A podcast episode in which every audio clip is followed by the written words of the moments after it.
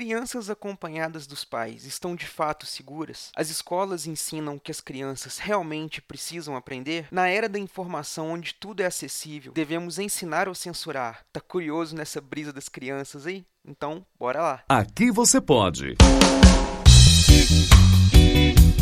Pode brisar com Eduardo Filhote.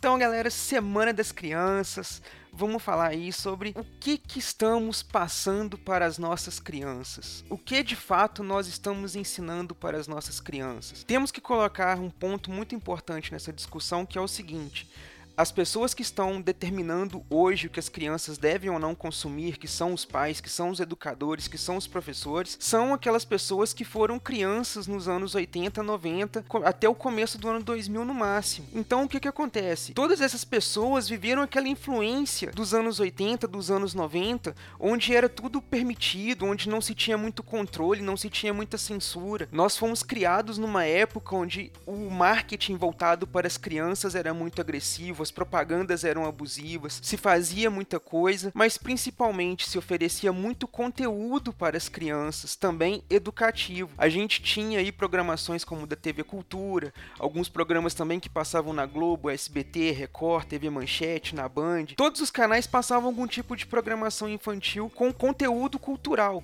além dos, da própria programação voltada para crianças mesmo, com os desenhos, filmes mais infantis e tudo mais. Hoje em dia, o que é passado para as crianças? Qual tipo de programação que as crianças podem estar acompanhando nos dias de hoje? A gente tem a internet. Hoje criança aprendeu a ler, já está mexendo na internet. Como que se controla? Como que se censura esse conteúdo que está voltado na internet? E muita coisa tem se discutido sobre as notícias mais recentes. Muito tem se levantado essa discussão de como estamos educando as nossas crianças, do que é permitido, do que não é permitido. Já estão começando a existir novos projetos de leis querendo fazer novos tipos de censura, novos tipos de proibição, justamente voltado para o público infantil. Mas eu pergunto, a grande questão é: essas pessoas foram criadas nessa época onde essas leis não existiam, onde as coisas eram mais liberadas, e isso não pelo menos a meu ver, não significa que as pessoas estão de fato é, promíscuas hoje, que toda pessoa é um estuprador, que toda pessoa é um ladrão, que toda pessoa é um bandido, que toda pessoa é corrupta. Não, existem pessoas boas, existem pessoas que sabem discernir o certo do errado, existem pessoas que aprendem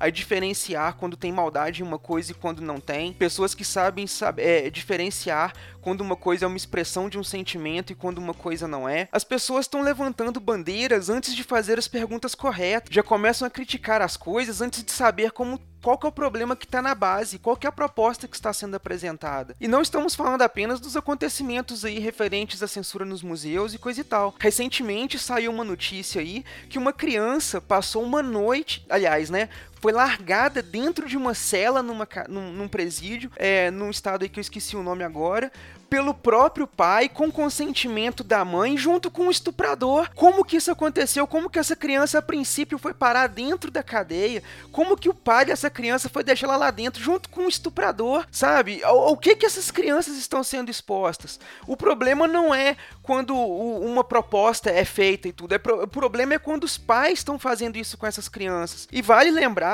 que o número de crianças que são violentadas pelos próprios pais ou familiares mais próximos é muito maior do que o de crianças que são violentadas por pessoas desconhecidas, por pessoas estranhas a elas. As crianças estão mais vulneráveis às pessoas que estão ali próximas, porque elas confiam nessas pessoas. E o que que essas pessoas estão passando para essas crianças? Antes da gente discutir se uma apresentação no museu deve ser censurada, se uma apresentação na rua deve ser censurada, se um conteúdo é próprio ou impróprio para uma criança, a gente deve começar a discutir o que que está acontecendo na base para essas crianças. O que que nós estamos querendo institucionalizar como base de educação para essas crianças. A gente vai começar a controlar, a podar, a polir tudo que uma criança pode fazer. Quer dizer então que qualquer espécie de manifestação artística que uma criança faça logo na sua primeira infância, ela deve ser podada porque ela não pode pensar de forma diferente. Quer dizer que se uma criança faz um desenho, tem um conteúdo é, um pouco violento para um, na visão de um adulto, mas que a criança quer expressar uma coisa que não é violenta, ela deve ser proibida porque o adulto enxergou violência naquela, na, na, no que a criança quis fazer, o que é que nós estamos fazendo de fato pelas crianças? É semana das crianças, agora a gente vai todo mundo fazer aquela. Vamos dar presente, vamos fazer brincadeira, vamos alegrar, vamos curtir. Gente, criança não é criança apenas um dia no ano ou uma semana no ano. A criança, ela é criança por vários anos. E é nessa fase que a criança está aprendendo, está moldando, está enxergando as coisas. Nós devemos mesmo colocar na cabeça das crianças, logo agora, que é errado. Nós devemos censurar o que as crianças estão assistindo. Nós devemos educar as crianças, mostrar para que elas saibam discernir o certo do errado. Nós devemos fazer com que as crianças se sintam plenamente seguras porque estão acompanhadas dos pais. E quando os pais dessas crianças não são capazes de educar as crianças? Recentemente, um amigo meu postou no Facebook que você ser pai não é sinônimo de você ser capaz de cuidar de uma criança.